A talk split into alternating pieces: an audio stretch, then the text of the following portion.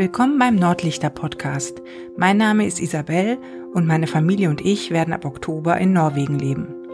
Wie es dazu kam und wie sich dies in unseren Köpfen und vor allem in unseren Herzen anfühlt, das könnt ihr hier mithören. In der heutigen Folge geht es um all das, was jetzt bezüglich unseres Umzugs nach Norwegen organisiert werden muss. Vorab möchte ich aber noch mal ein ganz herzliches Dankeschön an alle sagen für das ganz liebe Feedback, was ich zu den ersten zwei Folgen erhalten habe. Vielen Dank, das bedeutet mir wirklich viel. Und ja, wenn ihr Lust habt, dann lasst doch auch gerne eine Bewertung da bei Apple Podcast oder Spotify, freue ich mich drüber. Steigen wir ein in die Organisation. Es ist natürlich so, dass es erstmal grundsätzlich ein Umzug ist, der genauso wie ein Umzug innerhalb Deutschlands äh, zu organisieren ist. Ich habe damit angefangen, mir ähm, direkt von Anfang an so ein kleines Notizbuch neben mein Sofa zu legen, beziehungsweise das auch in meine Handtasche mitzunehmen und da alles, was mir irgendwie mal einfällt ähm, zu diesem Thema, da drin aufzuschreiben und konnte da dann auch so die ersten Listen kreieren und ähm, dann haben wir im Prinzip schon direkt angefangen, ein Umzugsunternehmen zu suchen. Und ähm, bevor wir das Umzugsunternehmen angefragt haben, sind wir einmal durch alle Zimmer gegangen und haben uns überlegt, welche Möbel nehmen wir denn mit und welche wollen wir nicht mitnehmen. Und dann haben wir auch schon direkt im Vorfeld schon mal Sperrmüll bestellt und verschiedene Sachen auch ins eBay gestellt, die wir eben nicht mitnehmen wollen. So, ähm, dass wir da schon recht früh mit begonnen haben. Und nachdem wir dann eben genau wussten, was alles mit soll, haben wir uns verschiedene Umzugsunternehmen Angebote eingeholt. Und ähm, ja, das hat auch gut funktioniert. Wir hatten insgesamt drei Umzugsunternehmen, die internationale Umzüge machen. Und ein Unternehmen war eine Empfehlung, die ich in einer Facebook-Gruppe erhalten habe. Und die waren auch faktisch die günstigsten und waren auch sehr ähm, bis jetzt sehr hilfsbereit gewesen. Und äh, wir reden jetzt hier schon von einem Preisdelta von drei bis 4.000 Euro zu den jeweiligen Angeboten. Also das ähm, ist schon richtig und wichtig, da genau zu gucken. Aber man muss auch genau gucken, weil es wohl eben auch Umzugsunternehmen gibt, die nicht seriös sind. Also so mit Vorkasse und so weiter, das äh, sollte man da wohl eher vermeiden. Das war aber glücklicherweise ähm, so, dass ich das aus einer Auswanderer-Facebook-Gruppe schon wusste, also diese Info hatte. Ja, und damit haben wir jetzt, nachdem wir praktisch das Umzugsunternehmen beauftragt haben, auch den Termin des Umzugs festgelegt, weil das ist auch noch ähm, was Wichtiges, dass man den Termin festlegt, also das Datum festlegt, weil es eben auch äh, wichtig ist, dieses Datum zu haben, um sich dann hier in Deutschland auch abmelden zu können. Die Abmeldung in Deutschland ähm, funktioniert tatsächlich erst eine Woche vorher. Man darf sich also nicht viel früher abmelden und man darf sich auch auf gar keinen Fall später abmelden, weil da können dann tatsächlich Strafgebühren entstehen. Das heißt, man hat ein Zeitfenster von sieben Tagen, um diese Abmeldung zu bekommen. Diese Abmeldebescheinigung benötigt man dann auch, um sie vorzulegen beim Gasanbieter, beim Stromanbieter äh, und bei allen möglichen anderen Sachen noch, um da eben ein sogenanntes Sonderkündigungsrecht in Anspruch nehmen zu können. Ja, und nachdem wir ähm, das jetzt schon mal alles herausgefunden hatten, war für uns jetzt oder ist für uns jetzt auch ein großer Knackpunkt das Thema Autos. Nämlich, ähm, wenn man einen Pkw mit nach Norwegen einführen möchte, dann ist das extrem teuer. Das sieht in unserem Fall so aus, dass wir für jedes Auto im Schnitt 25.000 Euro Einfuhrgebühr bezahlen müssten. Und das lohnt sich natürlich überhaupt nicht, obwohl wir jetzt keine in dem Sinne alten Autos haben. Warum diese Gebühr so hoch ist, habe ich bis jetzt auch noch nicht wirklich rausgefunden. Es gibt also eine Webseite vom Zoll, da kann man sein Auto äh, berechnen lassen, äh, wie hoch diese Gebühr ist. Aber es scheint so zu sein, dass das eben nicht gewollt wird, dass die Autos reingebracht werden ins Land. Ähm, was ich auch verstehen kann, weil in der Stadt, wo wir jetzt leben, in Stavanger, sind, würde ich sagen, 80 Prozent aller Autos tatsächlich Elektroautos. Und das heißt, wir müssen jetzt unsere Autos verkaufen was uns tatsächlich sehr schwer fällt. Dazu muss man aber sagen, wir leben ja hier sehr auf dem Land und ohne Auto hätten wir hier überhaupt gar keine Chance, irgendwas zu machen. Das heißt, wir sind die letzten Jahre auch sehr viel Auto gefahren. Was jetzt das Schöne ist, wenn wir umziehen, dass wir eigentlich alles fußläufig oder mit dem Fahrrad machen wollen und können. Das ist ähm, sehr schön.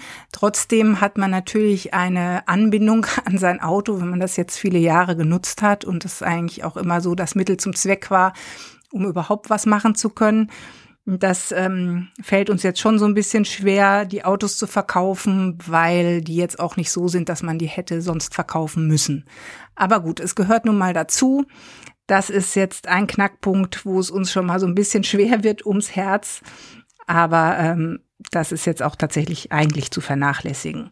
Und was das Ganze natürlich auch noch so ein bisschen schwieriger macht, ist die Tatsache, dass wir jetzt natürlich mit Flugzeug an unserem Umzugstag dann nach Norwegen fliegen und jeder einen Koffer hat und man natürlich dann viele Sachen, die man vielleicht so im Auto mitnehmen würde, auch äh, persönliche Sachen alles in den Koffer beziehungsweise vor allem auch ins Handgepäck mitnehmen muss. Also das denke ich wird auch noch mal etwas eine Herausforderung werden, wenn wir dann tatsächlich von hier wegfliegen mit unserem Köfferchen und unserem Rucksack.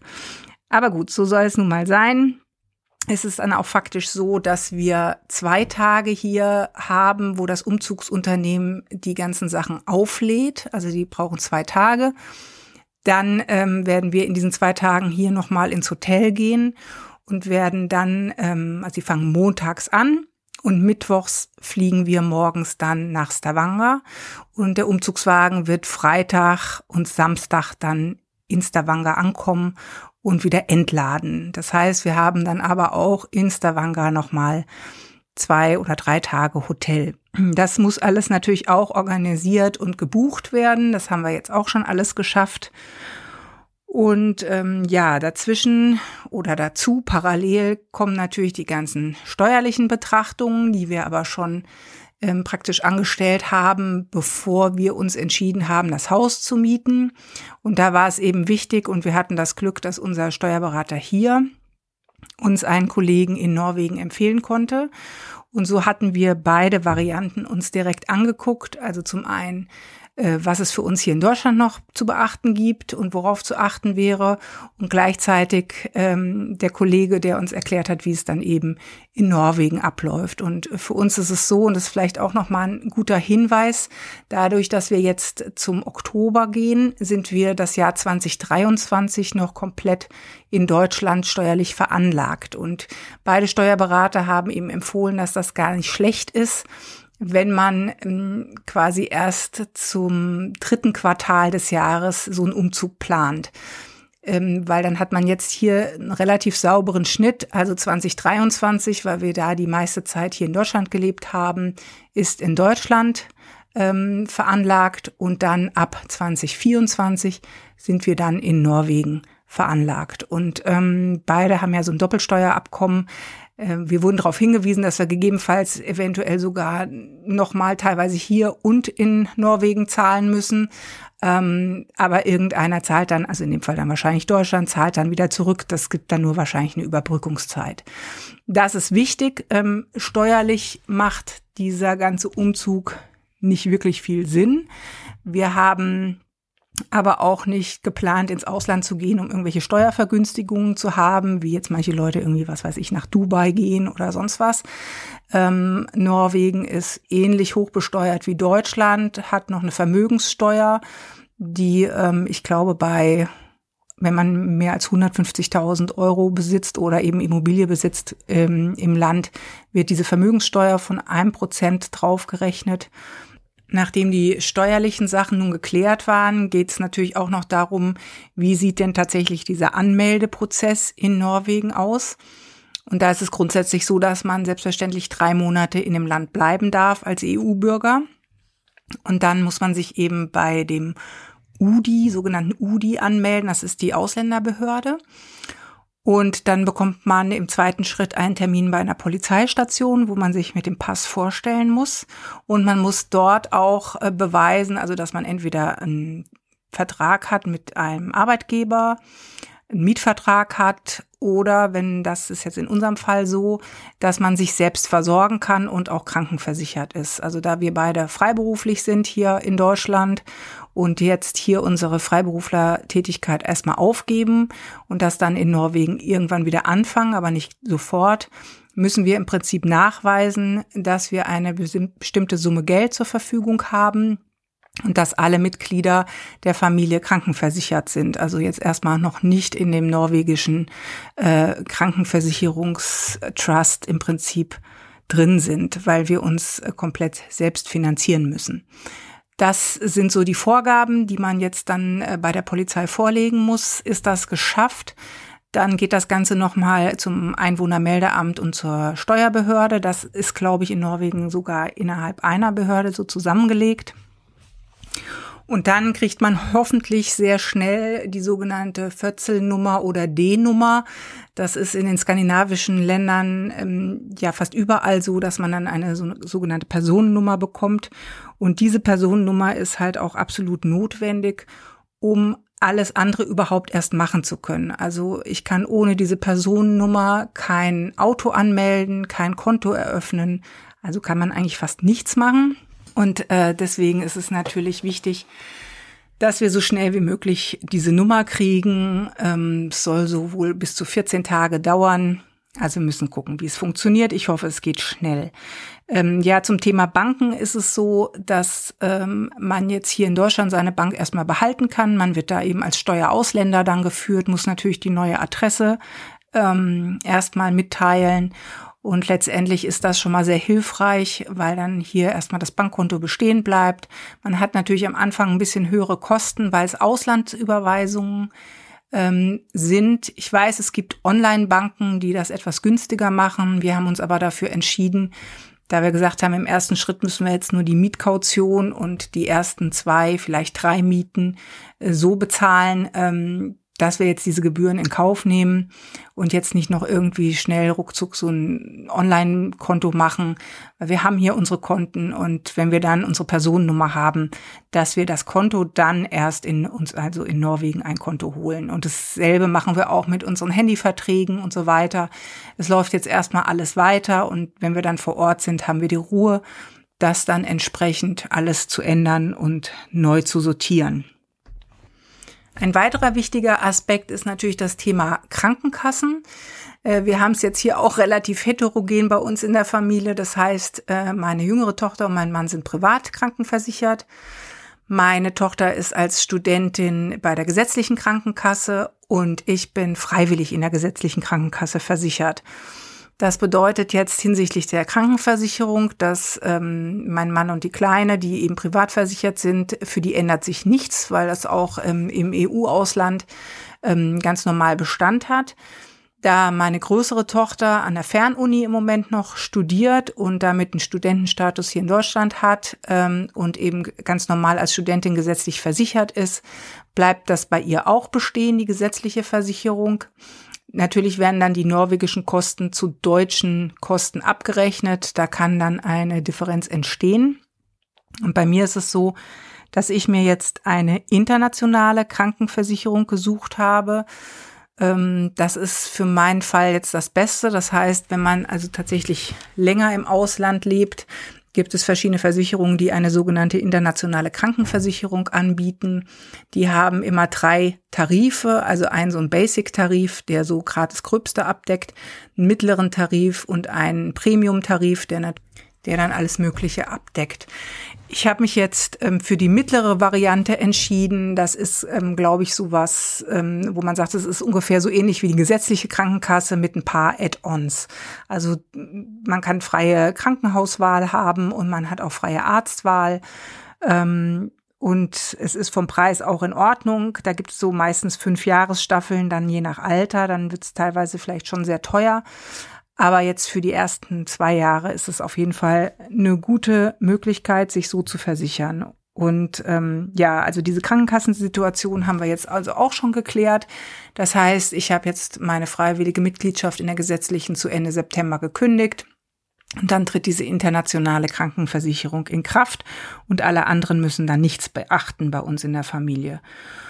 Und dann äh, mussten wir natürlich das mit der Schule noch klären. Ähm, das heißt, jetzt meine kleine Tochter wird auf eine norwegische Schule gehen, weil glücklicherweise ist die nur drei Häuser weiter von dem Haus, was wir gemietet haben. Und äh, wir haben jetzt das so, dass sie nach den Sommerferien hier eben noch drei Wochen in die Schule geht, in der Woche vom Umzug dann eine Woche befreit wird und danach in die norwegische Schule geht. Aber ich denke, das wird auch relativ reibungslos ähm, laufen.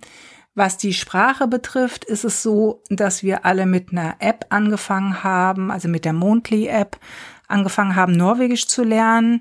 Und äh, meine kleinere Tochter, die ja eben jetzt in die norwegische Schule geht, die bekommt jetzt auch über eine App zweimal die Woche einen Intensivunterricht, damit sie eben nicht ganz blank da ankommt. Äh, in Stavanger gibt es drei internationale Schulen.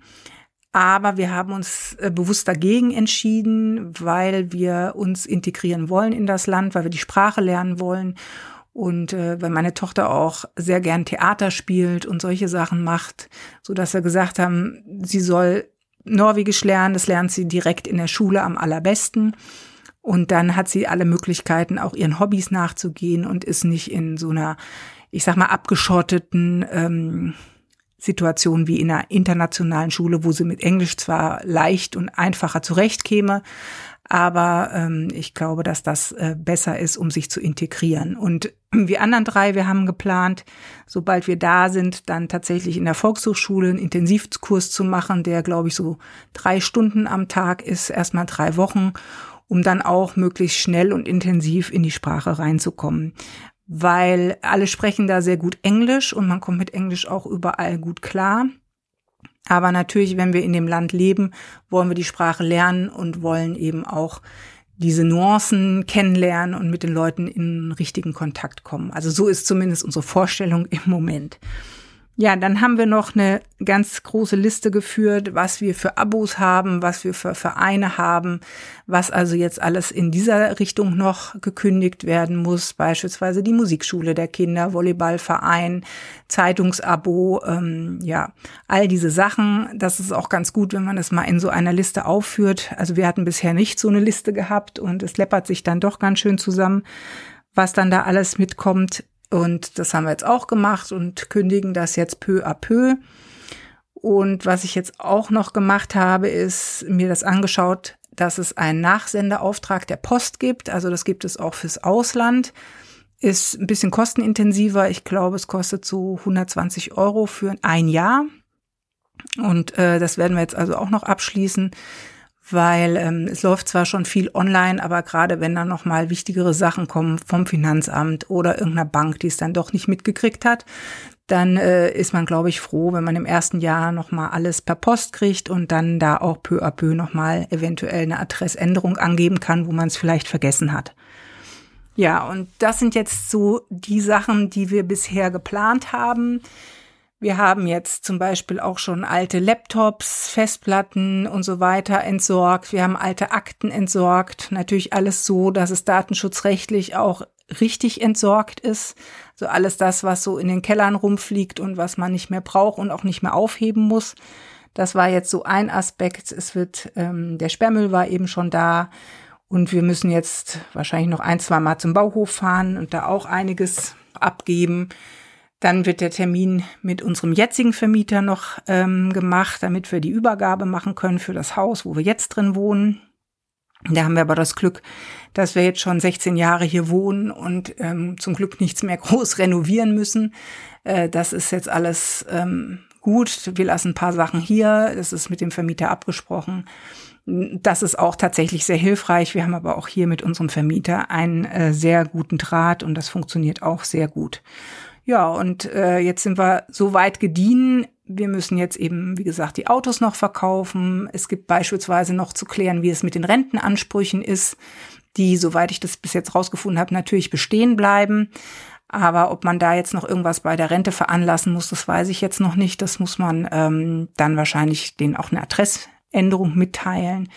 Eine Sache ist auch noch ganz gut. Wir haben im Moment hier noch drei T-Online-E-Mail-Adressen und die kann man auch, wenn man selbst wenn man jetzt hier den Telekom-Anschluss gekündigt hat, kann man die auch erstmal als Free-Mail-Adressen weiterführen, äh, was ich auch sehr praktisch finde, weil man ja doch relativ viel Zeug über Mail kriegt, wo man jetzt bis jetzt noch nicht jedem geschrieben hat, dass sich die Mailadresse gegebenenfalls verändern wird. Und so haben wir da auch noch eine Übergangszeit von, ich schätze mal, einem halben Jahr, wo wir das dann in Ruhe, wenn wir vor Ort sind, ändern können und wenn wir da einen neuen Internetanbieter haben und neue Internetadressen kriegen. Ja, also ihr seht, es ist schon relativ viel zu organisieren. Wir haben es aber, glaube ich, bis jetzt ganz gut hingekriegt. Ähm, wir unterstützen uns da gegenseitig und äh, sagen uns jedes Mal wieder, Schritt für Schritt, also jeden Tag oder jede Woche eins, zwei große Themen angehen und Stück für Stück das dann alles zu bearbeiten und dann kriegt man auch relativ schnell die ganzen Informationen. Ja, und was ähm, mir jetzt im Moment tatsächlich noch die meisten Bauchschmerzen macht, ist, ob wir alles in die Umzugskartons reinkriegen, weil ich kann mich erinnern von unserem letzten Umzug, der allerdings innerhalb von Deutschlands war, dass dann so der Abend vorher oder zwei Abende vorher noch so viel Zeug überall rumliegt und man denkt, es nimmt überhaupt kein Ende. Ich glaube, jeder, der schon mal umgezogen ist, kann das so ein bisschen nachvollziehen.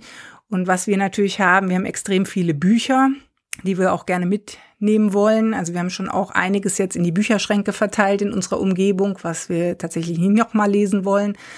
Aber ähm, ja, die Bücher machen schon einen Großteil bei uns aus. Ja, und so haben wir jetzt soweit alles organisiert. Wir haben jetzt, glaube ich, noch ungefähr sechs Wochen bis zum Abflug. Dazwischen ist noch eine Woche Urlaub in England, den wir halt letztes Jahr schon gebucht hatten, sonst hätten wir das, glaube ich, jetzt nicht mehr gemacht. Aber vielleicht tut's auch ganz gut, mal eine Woche ganz raus zu sein und dann mit frischer Kraft wieder neu durchzustarten und dann alles zu verpacken. Ich hoffe, es hat euch gefallen. Ihr habt ein bisschen was mitbekommen, wie jetzt hier unsere Organisation so läuft. Ein Aspekt wollte ich eigentlich auch noch erzählen, weil der uns jetzt tatsächlich oft begegnet und mit dem ich gar nicht gerechnet habe. Unser Nachname ist Sir Fredriksson und das ist ja ein schwedischer Nachname. Und ganz viele Leute sagen jetzt zu uns, ach, geht ihr zurück? Und es hat mich tatsächlich total irritiert, weil, ähm, das weiß natürlich keiner, aber dieser schwedische Nachname resultiert daher, dass der Urgroßvater meines Mannes irgendwie um die Jahrhundertwende aus Schweden ins Ruhrgebiet eingewandert ist. Und äh, aber letztendlich hat die ganze Familie überhaupt nichts mehr mit Schweden zu tun, keine Verwandtschaft, gar nichts da. Und ähm, Viele aber eben sagen, ach, ihr heißt ja Friedrichsson, deswegen geht ihr zurück nach Norwegen. Nein, es ist nicht so. Es ist also ein Zufall, dass wir einen nordischen Namen haben. Insofern auch ein ganz schöner Zufall, weil es tatsächlich in Norwegen so ist, dass da jeder unseren Nachnamen schreiben kann, äh, was hier in Deutschland nie der Fall ist, weil immer noch irgendwo ein E oder ein S zu wenig oder sonst was reinkommt. Das ist schon mal eigentlich so ganz nett und dann fühlt man sich mit dem Nachnamen vielleicht schon ein bisschen heimisch in dem neuen Land. Ja, also, das war alles zum Thema Organisation. Ich hoffe, ihr hattet ein bisschen Spaß, dem zuzuhören. Wenn ihr noch Fragen habt oder so, ihr könnt auch gerne auf Instagram ähm, die Fragen stellen. Dann wünsche ich euch eine schöne Woche und wir hören uns in der nächsten Woche wieder.